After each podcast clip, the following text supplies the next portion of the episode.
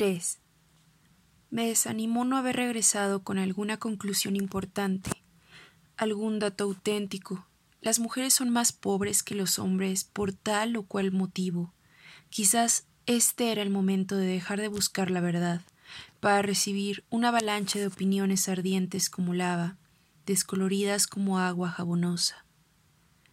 Tal vez ahora debía bajar las persianas, evitar las distracciones, encender la lámpara, acotar la pesquisa y pedirle al historiador, que no registra opiniones sino hechos, que describa las condiciones en que vivieron las mujeres, no en las distintas épocas, sino en Inglaterra, digamos, en la época isabelina.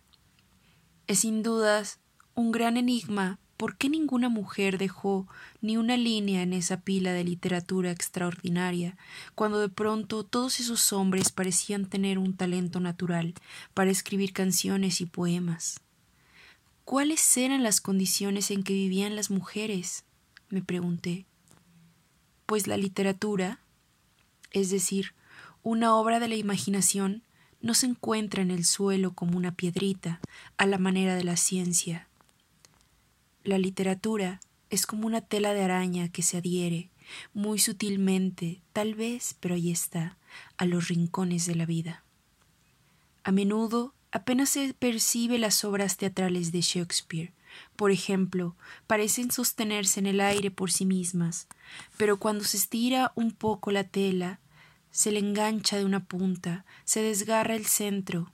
Es fácil ver que estas tramas no las han formado unas criaturas incorpóreas, sino que son creación de seres humanos que sufren y están unidas a cosas crudamente materiales, como la salud, el dinero y las casas en que vivimos.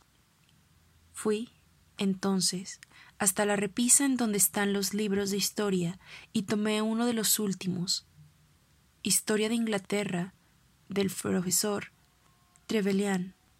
Una vez más busqué mujeres. Encontré lugar de y acudí a las páginas indicadas. Golpear a la esposa, leí. Se reconocía como un derecho del hombre y se practicaba sin vergüenza tanto en las clases altas como en las clases más bajas. Asimismo, continúa el historiador, la hija que se negara a casarse con el caballero que sus padres hubieran elegido corría el riesgo de ser encerrada, golpeada y sacudida por la habitación sin que la opinión pública condenara estos hechos.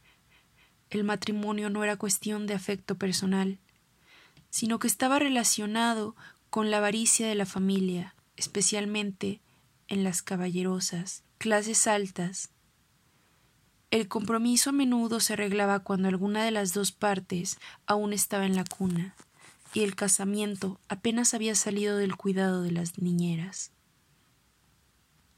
Eso era en el tiempo de Chaucer, alrededor del año 1400.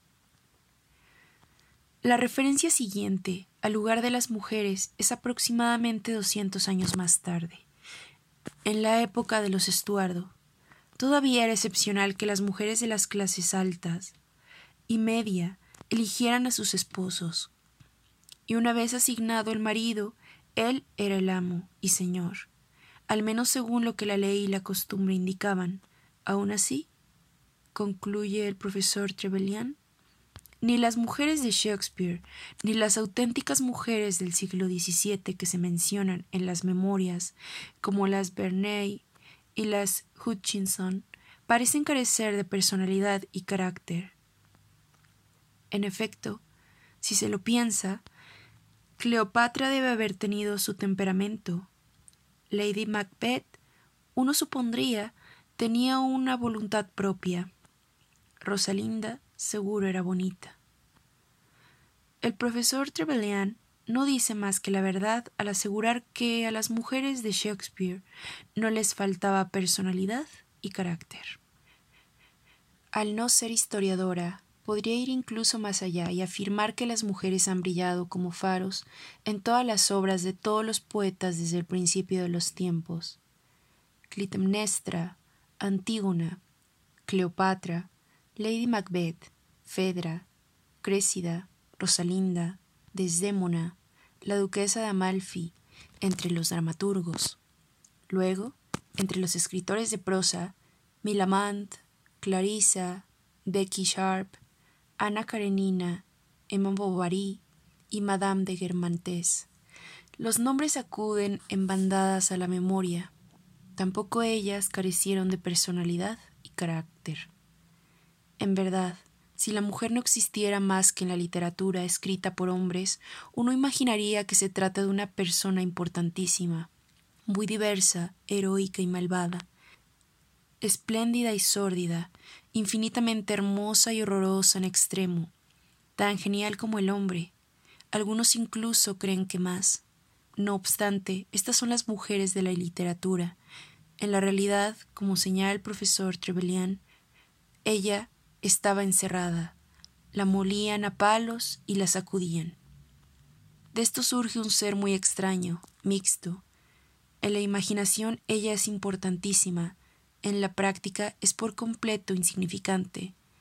Impregna la poesía de comienzo a fin, de la historia se encuentra ausente, domina las vidas de reyes y conquistadores en la literatura, en los hechos era la esclava de cualquier chico cuyos padres la obligaran a recibir un anillo.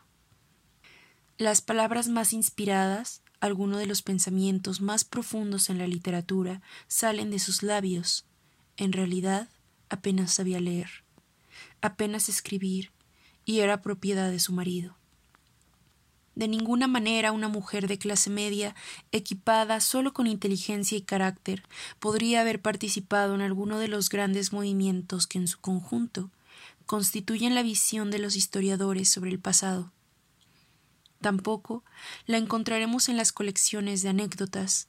Ella nunca escribía su propia biografía, y es raro que lleve un diario. Se ha conservado solo un puñado de sus cartas, no ha legado obras de teatro ni poemas que nos permitan juzgarla.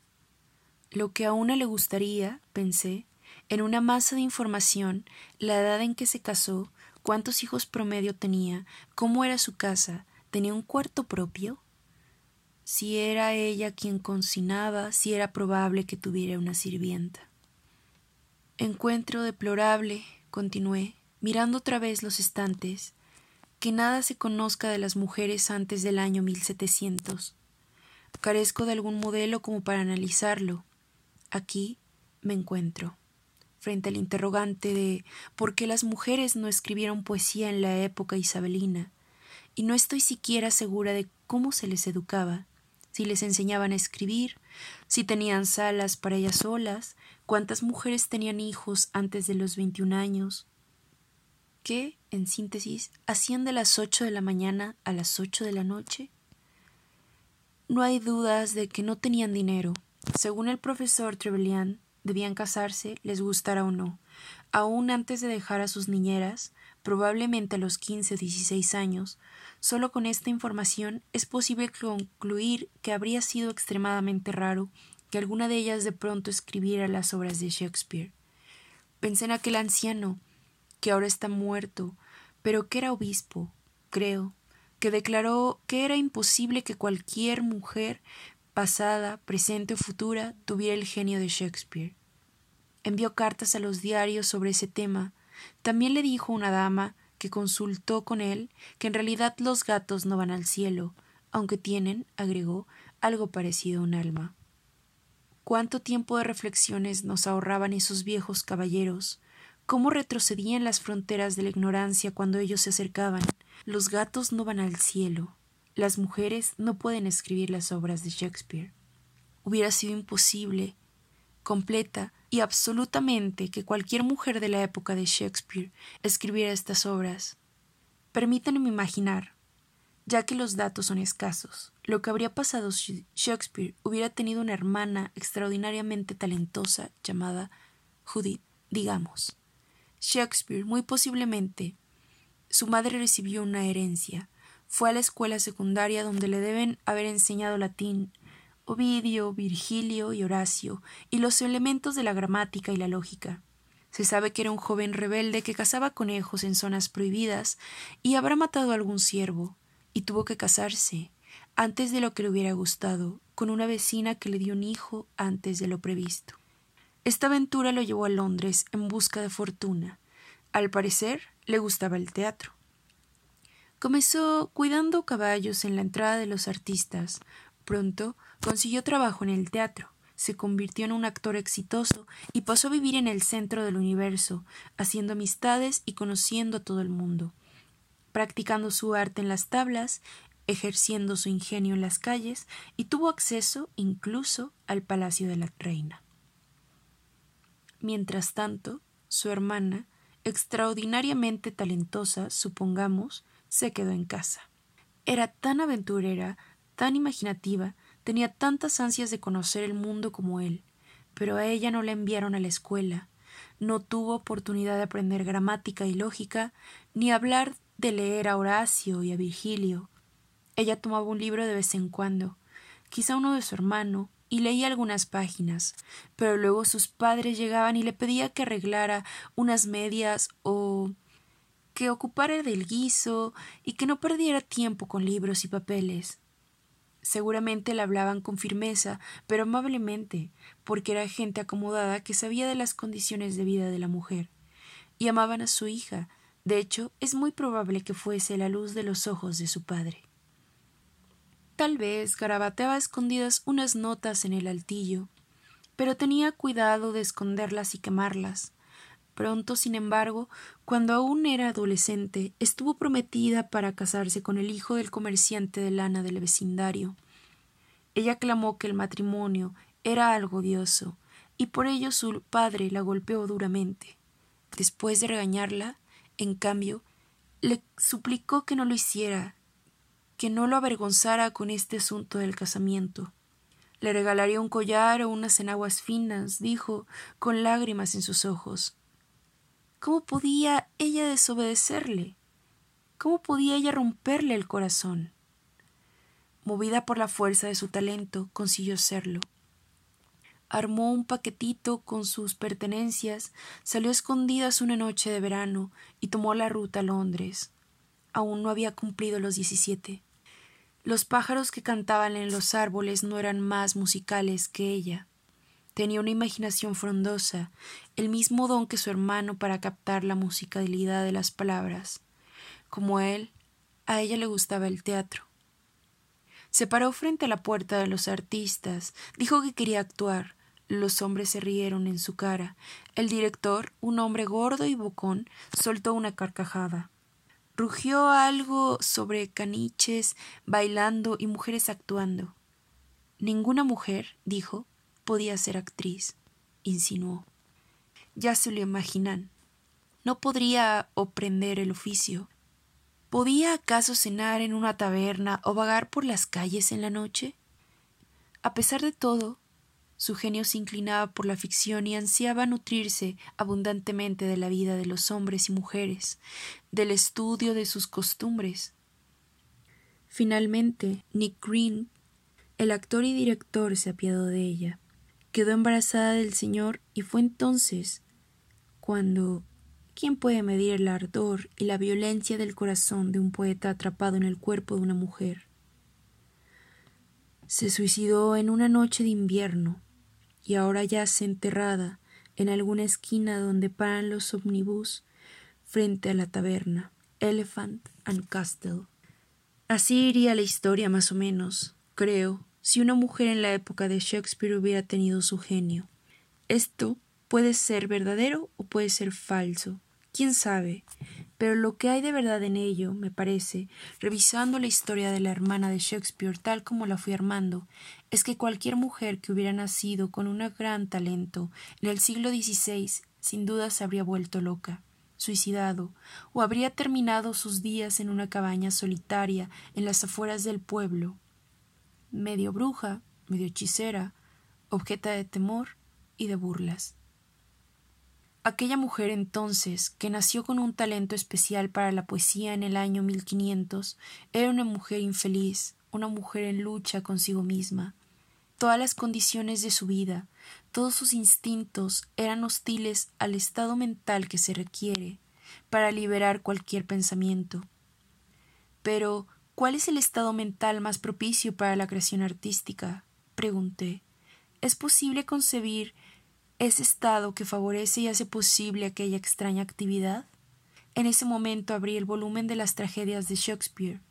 ¿Cuál era el estado mental de Shakespeare, por ejemplo, cuando escribió El Rey Lear y Antonio y Cleopatra?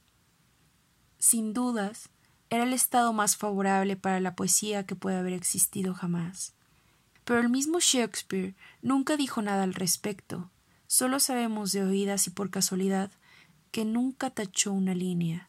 En efecto, jamás un artista dijo nada respecto de su estado, probablemente hasta el año 1700. Quizás fue Rousseau el primero. De todos modos, hacia el siglo XIX, la conciencia de sí se había desarrollado de tal manera que los hombres de letras solían describir sus estados mentales en confesiones y autobiografías. También se escribían sus vidas y sus cartas se publicaban después de su muerte. Por lo tanto, si bien no sabemos qué experimentó Shakespeare cuando escribió El Rey Lear, sí sabíamos lo que padeció Carlyle cuando escribió La Revolución Francesa, la experiencia de Flaubert al escribir Madame Bovary y las angustias de Keats mientras intentaba escribir poesía en contra de la cercanía de la muerte y la indiferencia del mundo y uno deduce de esta vasta literatura moderna de confesión y autoanálisis que escribir una obra de genio es casi siempre una tarea de una prodigiosa dificultad. Todo parece estar en contra de la probabilidad de que surja completa y entera de la mente del escritor. Por lo general, las circunstancias materiales le juegan en contra. Los perros ladran, la gente interrumpe, debe generarse un ingreso, la salud falla, Además, la indiferencia notable del mundo acentúa todas estas dificultades y las hace más duras de soportar. El mundo no le pide a la gente que escriba poemas, novelas e historias. No las necesita. No le interesa si Flaubert acierta con la palabra justa, ni si Carlyle verifica escrupulosamente este o aquel dato. Naturalmente, no pagará por lo que no quiere. Entonces, el escritor Sufre, en especial en los años creativos de su juventud, cada una de las formas de frustración y abatimiento. Una maldición, un lamento en agonía brota de esos libros. Grandes poetas muertos en su desgracia, ese es el peso con el que carga su canción. Si algo resiste todo esto, es un milagro, y probablemente ningún libro nazca entero y sin un rasguño tal cual como fue concebido. Pero para las mujeres estas dificultades han sido indefinidamente más duras.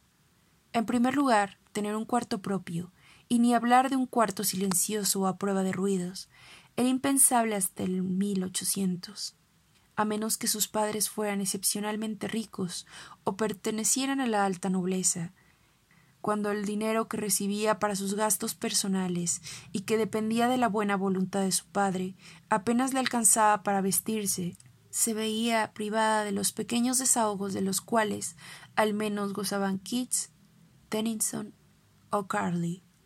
Todos los hombres pobres, como una caminata, un pequeño viaje a Francia, o un departamento solo para ellos que, si bien podían ser austeros, los protegían de las tiranías y los reclamos de sus familias. Dichas dificultades materiales eran inmensas, pero mucho peor eran las inmateriales. La indiferencia del mundo que Keats, Flaubert y otros hombres de genio encontraban tan insoportable, en el caso de la mujer no era indiferencia, sino hostilidad. El mundo no les decía a ellas Escribe si quieres, a mí me da lo mismo. Le decía burlonamente ¿Escribir? ¿Para qué quieres escribir?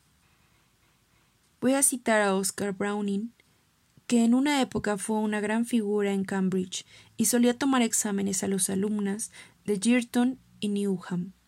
Browning declaraba a menudo que la expresión que le quedaba después de corregir cada grupo de exámenes era que, más allá de las notas que hubiera puesto, la mejor de las mujeres era siempre intelectualmente inferior al peor de los hombres.